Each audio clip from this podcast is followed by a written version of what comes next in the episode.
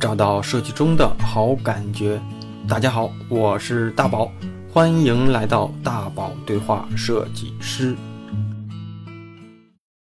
欢迎来到本周的大宝对话设计师。我们在做设计的过程中，相比于那些大创意被修得精美的图片、绚丽的动画，或者是像交互体验所带来的那种美好的感受，还有一个经常被我们忽略，但它却一直安安静静，且是我们实现设计目标里一个必不可少的元素，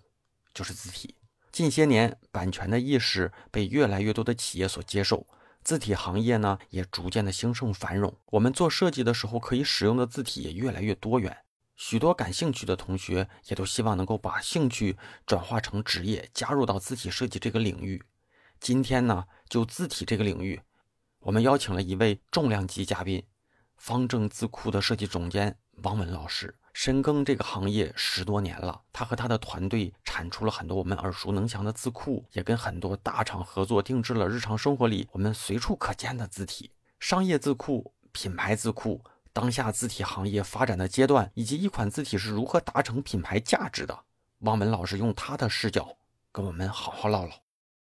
啊，那请今天的嘉宾跟大家打个招呼吧。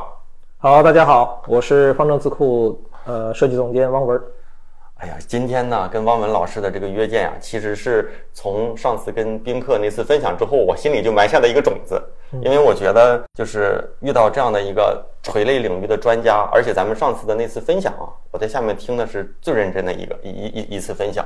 所以这次咱们俩约到哈，一呢就是我们这个节目里面有好多是视觉类的设计师。还有一类呢，就是在视觉领域里面从事字体和喜欢字体设计的小同学，所以我也带着对大家的这样的期许和自己也有这样的很多问题吧，我觉得也也特别想建立这样的一一期对话。那今天呢，我就来到了方正字库的这个办公室，跟汪文老师呢，反正准备了一些话题，有些话题呢是我觉得在这个领域里面我自己觉得最适合去找你聊的这么一些话题。那咱们就开始今天的一个对话哈。其实开始之前，我觉得您可以给我们介绍介绍您现在的这个一个团队的一个规模，然后大概是怎么样一个分工的，跟我们了解了解一个大的团队现在是怎么样的一个构成。简单介绍一下方正字库啊，它是呃起源于北京大学王选教授的激光照排系统。嗯嗯，当然，他在七十年代开始研发这套系统，那解决了汉字字形进入计算机的这样的一个问题。同时，也引发了整个新闻出版，我国的新闻出版行业的一次革命，相当于把呃铅活字技术淘汰，然后变成了我们现在所说的数字字体啊，包括数字出版这样的一个领域。那么方正字库呢，其实发展到现在也三十多年了，整个目前还是中国最大的中文字体厂商。嗯。呃，同时也是全世界最大的中文字体厂商。那么它的团队呢，现在一共有两百多人啊、呃然后我们的设计制作这个部门呢，大概有六十人左右。嗯，就设计团队对，就六十多人，对哇，真不小。那现在的这样一个团队是怎么分的呢？比如说是按项目分，还是按什么什么职能，还是什么的？我我不太清楚。对，它基本上分成三个部分吧。嗯第一部分呢是设计团队，设计团队设计团队大概有十几个人，然后最大的一部分呢是制作团队，嗯因为这个我们生产字库呢，其实很大的这个工作量都在制作，嗯都在制作这个这个部分，所以制作团队大概有三十多人。呃，还有一个呃部门呢，实际上是在做一些收尾的或者说前期的工作，比如扫描，嗯啊、有有些字稿是手写的，需要扫描，然后呃，扫描完了拟合，然后最后一部分呢还需要校对，啊、就是整个字库做完了需要校对，所以校对的人员也有不少啊，所以还有包括 有文件分发呀这种管理的个个别的管理人员啊，所以总共有六十多人。哎呀，你看你这么一说哈，我就感觉就很多职能哈是我们过去团队里接触不到的啊。比如说您说的这个设计和制作，在我理解，设计可能是更偏嗯、定义一个字体的一个字库的创意方向，是不是？可能我说的对，可能我说的不是咱们那个领域里那个比较精准的词儿。然后制作更相当于把这个一些方向之后的不断的落地，去可能类似的字体的一些延展，对，也就 P 呃那这两个，那我理解一下，这两个就比如说制作的设计师是不是作者随着年头的经验的积累，能够转到或者是能够去去胜任到这个设计的这个团队的工作，还是说这就是两两类不同的设计呃工种？呃呃，在我们这儿来可能是分成两部分，嗯嗯嗯，当然也有的，也有的这个公司呢，其实设计和制作是不不分的。真的，嗯然后我们这边会比较分工会比较细一细点一点，然后因为确实制作团队也需要有非常经验呃有经验的人去带领。那么这些人呢，就是在某个领域都是非常强的，因为他们确实经历过很多大的项目和这个大的、这个呃众多的字体的这样的锤炼。那通过这些磨练，增长了自己的经验嗯和这个带领团队的这种水平，所以由他们再带领新的团队，或者说新人，这样能够使这个制作的这个流程和这个产能，我们说产能，啊嗯能够不断的这个效率提再升高一提升些啊，对。哦，当然，有些人，比如年轻人，嗯，他可能本身就是设计专业毕业的，嗯，那么在经过两三年的制作的这样的磨练之后，他自己的创意，嗯，他能够实现的很好了，这样他也可以转岗成为一个真正嗯设计的师字体设计师，哦，那咱们说到这个啊，我想问问咱们现在团队里的那些字体设计师，他过往的从业背景大多都是什么样的？有的人是从一毕业就就来做字了体，哦啊、就比如他就是从事制作，因为他可能并不是平面设计或者是书法专业的，哦那么，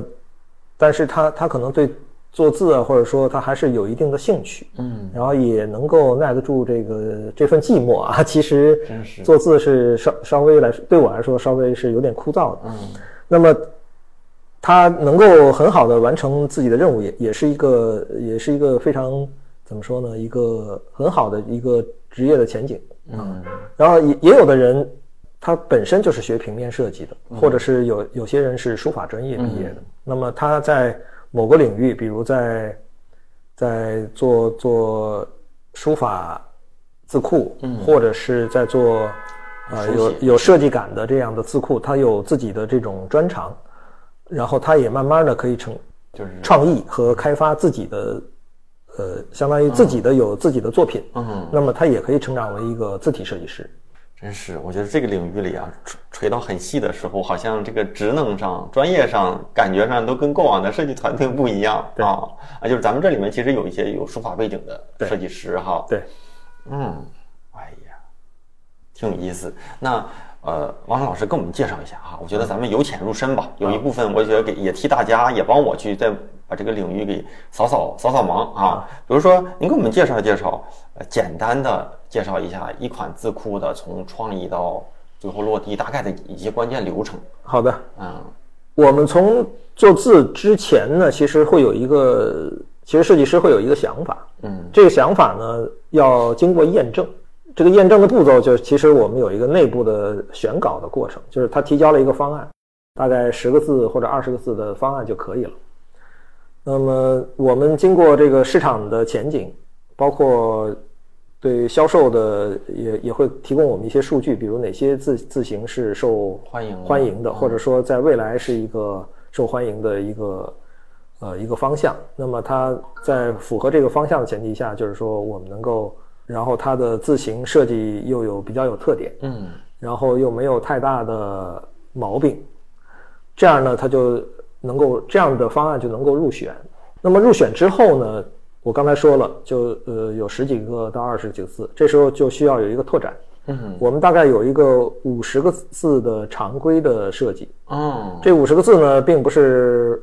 简单的五十个字啊，不像一二三四五六七八九哦十这样的，它一定是包含了汉字大部分的偏旁部首。偏旁部首，对我结构们所说的偏旁部首，但是我们所说的就叫部件。啊，这种部件呢，包括有不同的结构，有不同的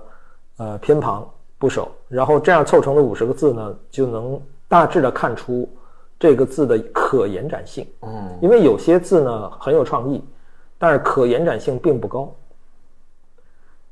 它就没法开发成字库。嗯但是一旦经过这五十字的验证之后，啊、啊，如果没有什么太大的问题，那么就可以接着展开了。呃我们接下来就是有一个标准，就是五百字。哦，这五百字呢，其实在日本也有类似的这样的一个步骤。日本的步骤就叫做种字，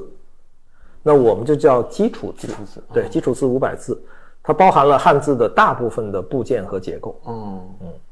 然后再去，其实这就是二次再去确认一下啊对可不可行？呃，对，可不可延展？然后以及这五百字的设计要尽量做到精致，哦，这样不要有之后不要有再大的修改。嗯，这样它相当于这五百字就是验证这这款字是否成熟、是否呃精准的这样的一个步骤。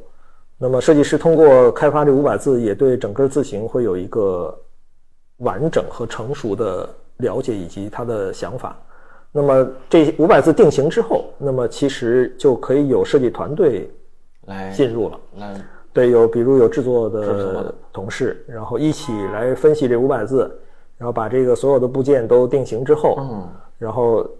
可以分派给这个制作部门。嗯，当然，设计师也可以跟着一起一起参与制作，然后这样就会有一个小的团队来共同完成这个项目。诶那我问一下，从比如说从个二三十字到五十字，嗯再到五百字，这不是相当于放到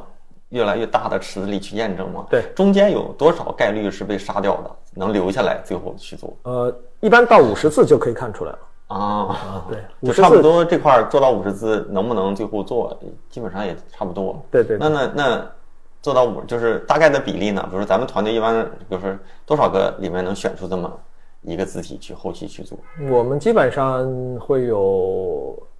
差不多一比三左右的吧，就是可能有三十个方案中，可能会有十个方案被10个挑出来。对，那这个，那我在我看来，其实设计师在这里面承担的一个是产品经理加设计，对，呃甚至说制作团队就有点像互联网的那种开发，给你实现出来。理论上来说，呃，对，其实我们这个就是一个研发的团队。对对，其实我记得之前跟我的前同事们去聊沟通过哈，人说有没有发现，只有互联网团队有个职能叫产品经理，剩下的所有领域的设计师就做产品。我当时没有意识，但他说你看汽车也是这样的，设计师去设计好了，然后呢就找技术就开始做，他就负责产品那个跟着嘛。嗯然后他说你看建筑设计建筑师也是这样的，现在看字体其实也是这样的。因为如果要是产品经理的话，相当于是产品经理跟字体设计师下需求，我需要一个什么字字体，我需要一个什么东西，设计师是帮他去实现。对那，咱我们这也里面有我们也有产品部门，也有产品，他那们会提出方向，嗯参考就是参考的方向，比如有比如有书写，啊类别的，会给你们一些调研吗？对，书写类别里头可能最最畅销的是厚重风格的，也就是国潮嘛，嗯，对吧？然后当然也有国潮的另另外一面，比如偏轻灵一些的，嗯偏那个随意的，嗯可爱的，嗯这些都是嗯这个手写风的补充，对吧？嗯那么排版字体里，可能黑宋仿楷其实都是需要的，嗯都需要不断更新的。那我们能不能提出更符合现在这个潮流的黑体、宋体，对吧？嗯楷体等等，那么也是一个不断更新的一个过程。所以产品经理会或者说产品部门会提出方向，然后我们这边来满足产品部门的这个这个需求。我想聊一个，就是像跟刚才您也提过啊，就是你说字体需要不断去更新。嗯，我想问一下，一个字体大概的生命周期，怎么去判断它这嗯个确确实不行了，或者是需要更新了？呃，会有监测，因为每年的销售，啊我们每年会有销售额，包括会监测到每一款字体的销售额。那你说对，英文呢？好像好多英文经典的字体是不是不怎么更新？它也会更新，比如最著名的是呃海湾体克嗯或者是 Futura，嗯，其实它都蒙娜都在不断的更新，大概大概啊我们不是这个，然后没发这个现这个，当然这个更新的阶段呢，可能会会长一点，啊比如二三十年更新一次。呃，我感觉就是我没觉得它更新，我就感觉它的版本越来越多。以前可能就觉得三四款，现在下下来好几十款。对，它就是在不断扩充它的内容。然后字哦包体名都括一样。包括语种，包括哦然后粗细、粗细的范围，对，然后以及宽窄的范围。嗯哦所以它通过不断的更新换代，然后升级，让它这款字体适所适应的这个场景会越来越丰富。嗯，那么中文其实也面临这样的问题，就是说我们常规的开发出一款排版字体之后，那么经过十几年的验证，它还是如果还是一个畅销的产品的话，我们也会为这款字在不断的拓展应用的领域，比如是否也也有宽窄啊，或者高矮，或者有更更宽广的这个自重的这种范围。嗯，然后以及为它适配不同的拉丁字体，呃，这都是我们的思考范围。嗯，对。一般来说，中文的话，一般多长一个周期会去调整一下、更新一下的这样的一个？差不多十年吧，啊或者二十年。对，哦我们其实从兰亭到兰亭破儿，可能也就经历了十来年。嗯，对，有一个升级版本。那我再问一个，嗯，重新从零到一做一款字体，对你们来说这个难度高呢，还是说升级一个字体的难度更高一些？呃，差不多，啊因为自己做一款可能是只有一个字重，或者、或者是，当然一个系列字体可能那个工作量也是非常庞大的。升级来说，就是它它可以适适应的范围就广了。比如要要做一个窄体的话，那你就是相当于要重做一套，对吧？然后或者是一个宽体，那么如果是要设计一个可可变的字体的话，也是需要有，呃，有一个很长的周期。嗯，那么另外一个就是扩充它的字的容量，因为中文的这个标准啊特别多，比如简体标准是一个七呃六七千字的这个标准，嗯那么我们还有繁体，嗯，然后还有 G G B K，然后 G B 幺八零三零，不同的标准所容、呃囊括的这个字数是不一样的。举个例子，就是最新的幺八零三零杠二零二二，就是去年的新的标准，就是要两万接近两万八千字哎呦，这样的一个一个容量。那么我们要从一个简体字七千字扩充到两万八千嗯字这样的一个容量，是一个非常庞大的一个工作量。想不到，我是这一这一套字库做下来，一般的一个周期呢？一个简体周期差不多一年到两年之间啊。 当然有团队介入就会快一点对，呃，有团队介入，因为我自己做过一一个一个整套的字，嗯就是差不多一年半。那你简这繁这一个阶段做下来，心态有没有崩掉的时候？ 啊，没有没有，那还有还有就是有没有遇到过？但我感觉这种手写字体可能会遇到，我不知道啊。嗯，我以我外人来看，就是有没有就是你前面因为这对这款字的这个感觉是可能生疏一点儿，嗯或者是你可能当时调到一个八十分的状态，但是后面越来越熟练，后面做起来的都是九十分，回头再看前面的好像有些不对要调的这种。呃是有这样的过程。对呀、对，那这因种为呃，你的认识在不断提高，嗯然后你的熟练程度也是不断在提高，所以确实会觉得前面的做的字也许还不够成熟，对呃，有返工的状态，有这样的有这样的事情，对我自啊己就干过这样的事情，对因为我们以前也在团队里做过，就发现后面做的和前面的有点就不一样。嗯，然后几个人一起合作的时候，其实自己也能看出来，中间有些字就是不也不一样，每个人对这个感觉是不一样。对， 那你要是做这么多字，可能是一个人或者几个人在做的时候，有没有一些怎么去定义一个就是这种字体的规范，让大家去去做起来的是是统一的呢？可以用简单我们能理解的方式，呃就是呃实际上最我刚才所说的那五百字啊实际上就是一个、哦一个衡量的标准。有了这五百字，其实就是各个部件的造型、嗯粗细，然后它转折的形态，对吧？然后所有的细节，其实在这五百字里都都有体现了。嗯，然后大家按照这个，相当于这个设计规范，然后去进行这个延展的制作。那么也就是说这，这五百字就是一个纲领，对吧？嗯然后你就不要轻易改动了。那那么这样所做出来的整套字库就是一个 统一规范的，嗯哪怕这个规范可能在后面看起来有点问题，但是前面如果已经定下来了，就就不要再动了，否则后后面的返工会越来越多。嗯，嗯，汪峰老师跟我们聊一个哈，就是上次听您分享嘛，您讲过跟一些呃企业合作的那种品牌字体。对其实我在方正的官网上也看过，比如说跟阿里合作过的，嗯，跟抖音合作过的，比如说就是抖音那个抖音美好体啊，嗯就是或者是您讲您找一个方便的，就是呃您做这些品牌字库、品牌字体的时候，最后结果是我们看到的这样，但中间的就是为什么品抖音的这个字体现在是呈现的是这个样子，中间有没有一些你们的一些思考过程？或者是去跟企业去合作中间的一个沟通，到最后落地。因为我觉得字体是很难讲清楚的，就就是我，你看我们做一个视觉，做一个片子，没有脚本儿，我们有创意的概念，然后有一些能具象。所以我觉得字体这个东西怎么去把这个东西卖给人家？说哦，哎，抖音体应该是这样的， 就是您可以用您的方式跟我们聊聊。哎，这我们作为外行，其实每款字体就像做标志一样，嗯它有一个过程。嗯那么首先，其实我们在做定制的时候，都是跟客户沟通过很久了。嗯对，这个沟通的过程就是比较复杂了。有有的时候是我们，有的时候是客户想要做，嗯但是呢，他不知道自己的方向。嗯呃，那我们会提出一些方向。有的时候客户就已经非常坚定了啊，他知道自己想要什么，然后他又想，而且他的需求会非常的明确。比如在做京东的时候，其实就是这样，就是他他就想要跟 logo 适配的这样的字体，对吧？然后，所以我们做的时候，其实就是做一些样字，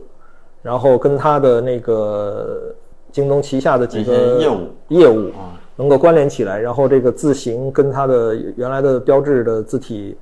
呃比较接近，嗯然后然后在粗细上，在长文本的阅读上都能够有良好的表现，这时候它就就通过了。很很容易就很容易了推进哈。对，像喜茶也是这样，它有非常非常明确的要求，比如它想要一个什么样的黑体，或者想要一个偏人文一些的宋体，其实它会有自己的一个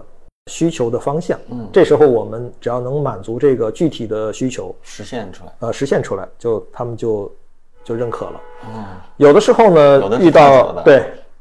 有时候遇到品牌升级的时候，就会遇到一些那个挑战。嗯，我们所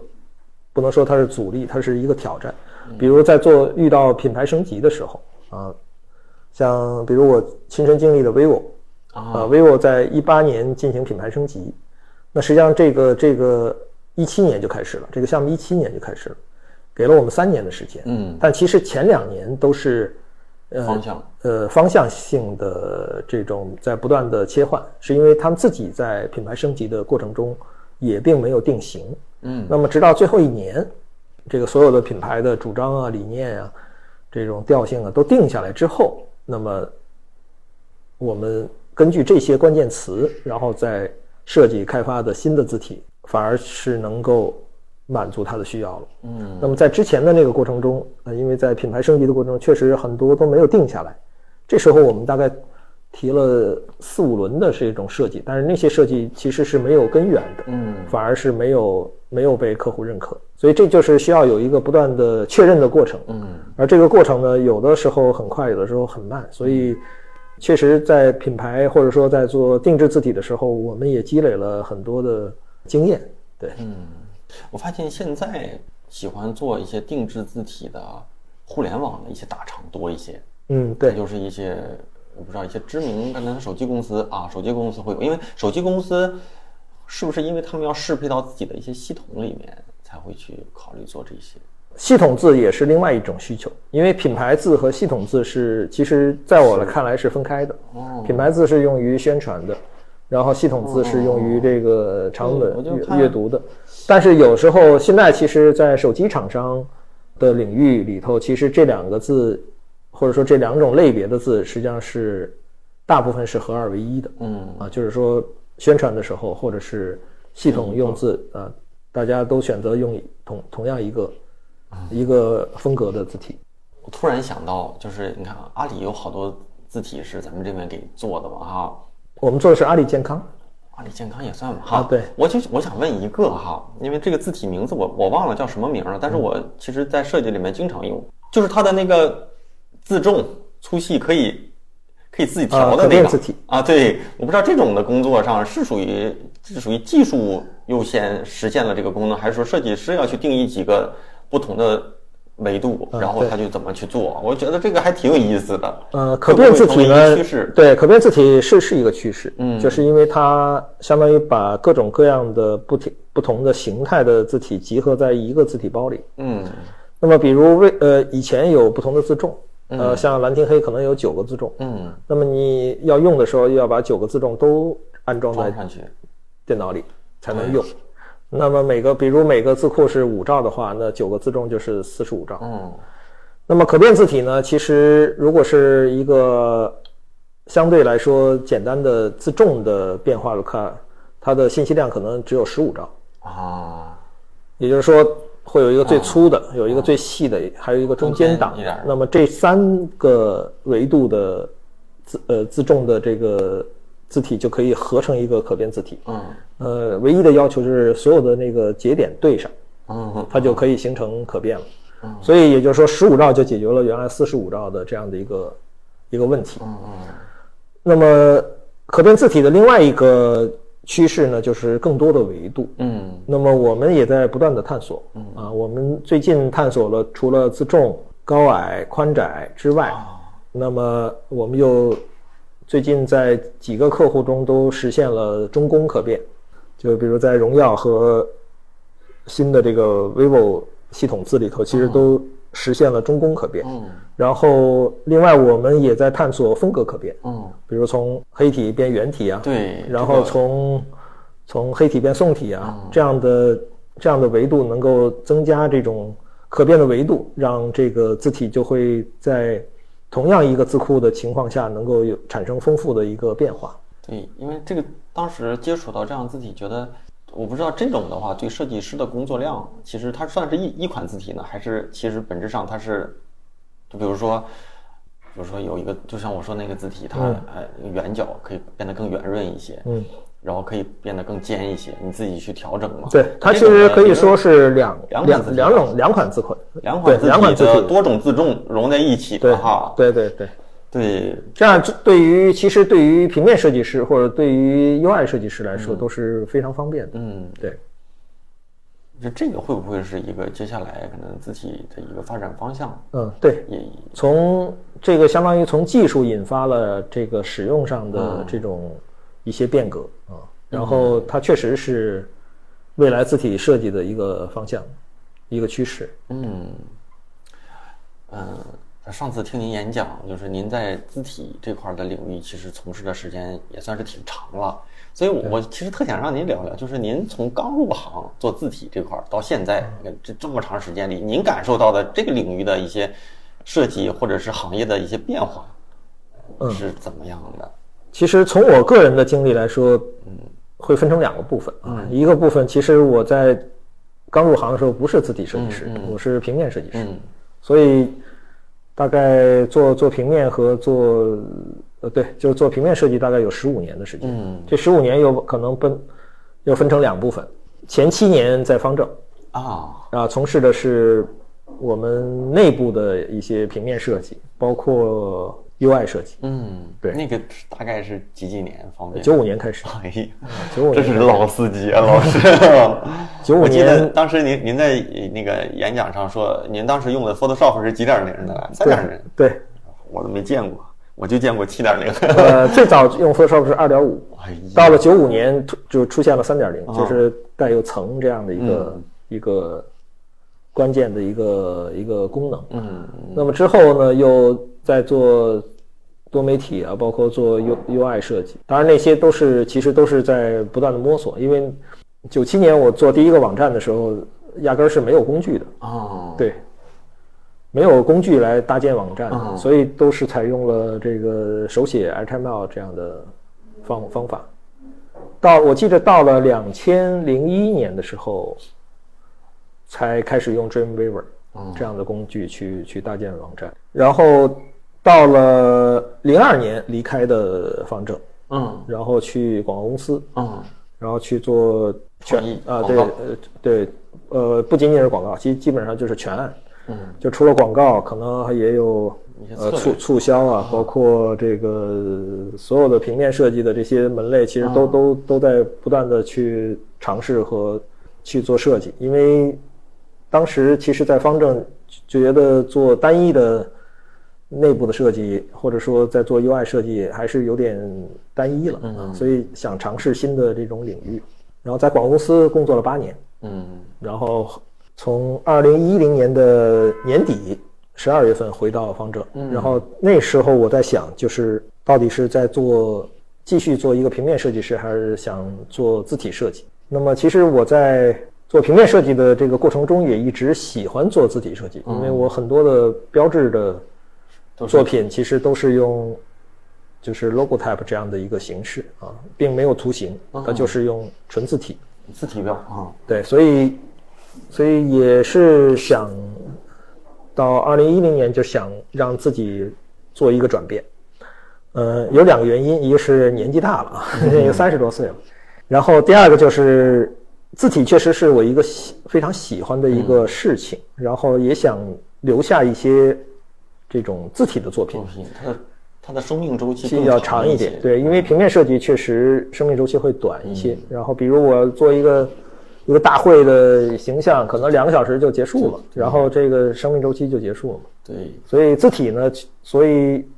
又是我喜欢的，然后又比较感兴趣，所以我就回到方正，然后从一个从一个基础的字体设计师做起，然后慢慢的，然后也是在这十三年中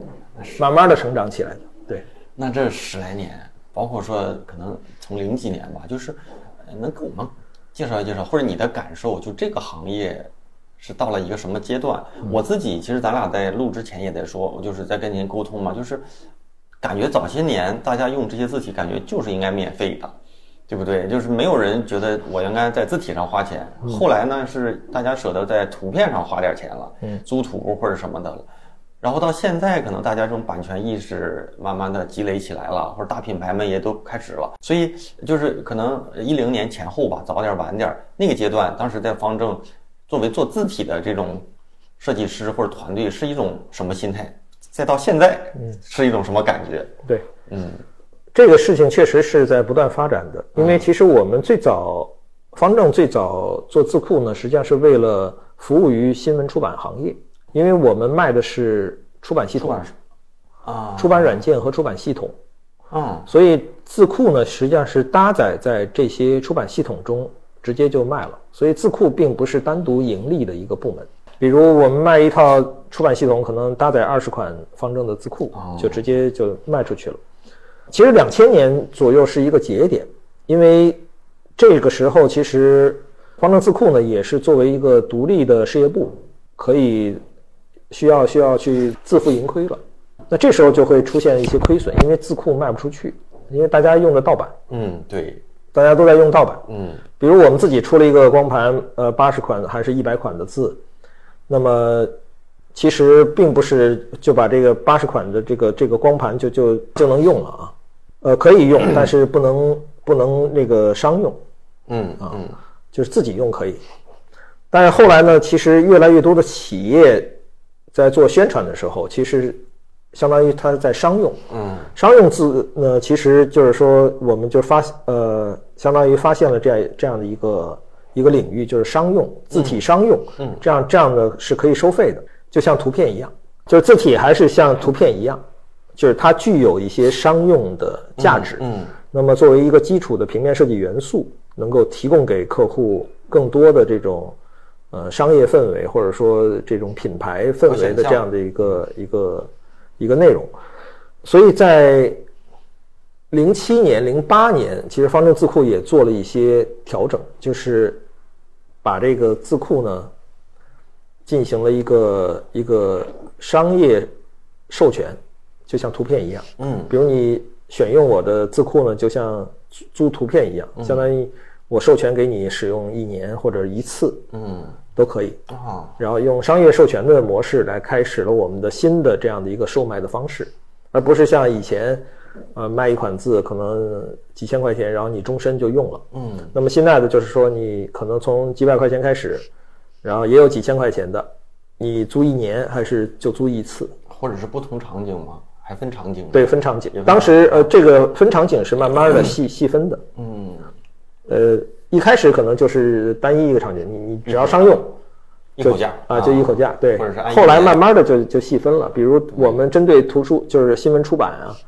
这个领域还是比较便宜的，就是每款字五五百块钱。这个感觉上也应该是，反正这个领域，尤其出版现在就不太容易哈、对，然后现在呢，就是会有更更更多的优惠，就比如全全字库啊，嗯在新闻出版领域可能就就比较便宜，一年就收一个年费就行。嗯，所以就是针对不同的这种模式，这种商业模式也是在不断积累和不断不断那个嗯呃调整的，对。然后，而这种商业模式后来也变成了一个中国现在销售的一个主流的模式。呃就是相当于方正是最早开始拓展这种这种商商业业这种销售模式的，对，所以在一零年开始有了一个大的算是跃进，从二零一零年，啊，对，从之前的几百万到一千万这样的一个收入，其实持续了好多年，嗯但是到一零年有一个突飞猛进的这样的一个跳跃式的发展，所以从一零年之后就是在不断的相当于迈开大步了啊，然后去不断的成长。嗯嗯，也是在二零一零年这样的一个节点上，其实我们 返回去看一零年这样的一个年代，在过去的十年这样的一个发展，其实是中国字体发展最快的这个十年。在其实，在一二年的时候，我们还这个发出过一个倡议，就是尊重字体版权，然后包括像人大政协的委员通过委员提提交了这种提请，就是呃呼吁大家尊重字体的版权。然后，二零一二年其实做过一个统计，我们的邻国日本嗯，那时候大概有三四千款字体字，体对，这个字体包括了呃假名和这个有汉字的这个字库。那么我们当时全中国在二零一二年整个字库也有只有一千多款，嗯，所以一千多款，哦给我们感觉都是都不到，感觉上没有那么多，对，就是所有的厂商加在一起。嗯那个日本也是所有厂商加一起，而日本其实那个时候字库厂商是很多的，嗯我我统计过，大概至少有八十个，啊。中国大概只有二十个。因为那个时候设计师在吐槽说设计做不好，你看看日本人字体意思是选择都比你多，对我们就没得选。你说字体不行，你怎么跟人 PK？对，嗯，但是经过这十年的发展，从二零一二到二零二二，其实后就发优就势上来啊、就就调转过来了。其实我们的统大概统计过啊，现在的嗯中文字库至少得有六七千款了，嗯已经超过日本了。嗯然后我们的从业人数，包括这种每年无论是对小的公司啊，还是大的公司加在一起，也超过日本了。嗯，所以其实这十年其实就是中文字库这个发展最发展快的的十年。嗯对，那到没到一个顶发展，还是说其实还可以再继续冲？我觉得还可以继续吧，嗯就是因为其实还没有远远没有达到那个顶端。哎呦，我从现在，即使是法律环境有所好转的时候，真正购买正版字库的所有的商家啊，也仅仅才百分之十左右。嗯，也就是说，现即使是现在这个这个阶段，百分之九十的商用仍然是盗版，嗯。可以这么认为。节目听完了，欢迎回来。看时长啊，大家能猜出来，这期节目只放出了我跟汪文老师对话的上半场。下周呢，还有和汪文老师关于字体话题的精彩分享。那我继续邀请大家加入我的微信听众群啊，进群方式就是在我的 哼哼哼打宝频道里回复“群”就能够收到。大家可以在群里跟我提建议，提供内容资料。如果你有合适的角度，邀请你来做分享嘉宾，也不是不可以。这是我们这个节目听众大本营。我也真诚的邀请大家加入我的星球私房课，虽然我把它定义为私房课，但我更希望大家能在这里找到自己的顿悟时刻。这里呢，有一群努力积极的宝藏同学，这是我的荣幸，因为大家真的太有爱了。亚里士多德有句著名的名言是说，人生最终的价值在于觉醒和思考的能力，而不只在于生存。三流的交付是技能，二流的交付是逻辑，一流的交付是顿悟，是觉醒。我也在星球里高频的分享令我有所顿悟的观察、感受和分享，逼自己每天能够更多的去思考，尽我所能的去帮大家激发自己的那个顿悟时刻。我在私房课里呢，也新增了一个专栏，叫《三百六十五个设计师的赚钱笔记》。我希望呢，能够把我亲身经历、身边朋友做过、见过、知道的一切，以设计师身份去做到，甚至拿到结果的真实案例和故事分享给大家。这个专栏啊，只聊搞钱的思路和方法。当然啊，我依然会给大家每日的答疑解惑，还给新老同学们增加了一对一的咨询福利。其实这样一个咨询呢，就能让你值回票价了。推荐今年在职业上遇到困境、想要转型破局进阶的设计师们。当然呢，还有希望一直能够保持成长、获取更多资源、人脉的上进设计师。再就是大宝对话设计师的忠实听众。加入方式呢，就是在我的 哼哼哼啊大宝频道里回复“归队”，归来的归，队伍的队，就能够收到一个弹出消息，扫码就能加入啊。每一次我都会重复：种一棵树最好的时间是十年前，第二好的时间是现在。只有进群的老同学知道这里到底有多大价值。节目结尾，再次感谢一下给节目打赏的同学，我用我的方式来给支持我能够持续更新节目的新老朋友们，用最真诚的感谢。第一位啊，Y O A U，下一位许啊，再下一位好听要早点睡觉，下一位小猪猪，呵呵再下一位八大名东隅已逝啊，这几位全都是我熟悉的老朋友们。啊，还有几位我们在杭州已经已经都见过的啊，再次感谢一下这几位小伙子啊。那下周更新啊，跟王文老师对话的下半场节目了。嗯、再次感谢一下啊，咱们下周的网易音乐、喜马拉雅、站酷、小宇宙、荔枝等主流的音频平台会同步的更新，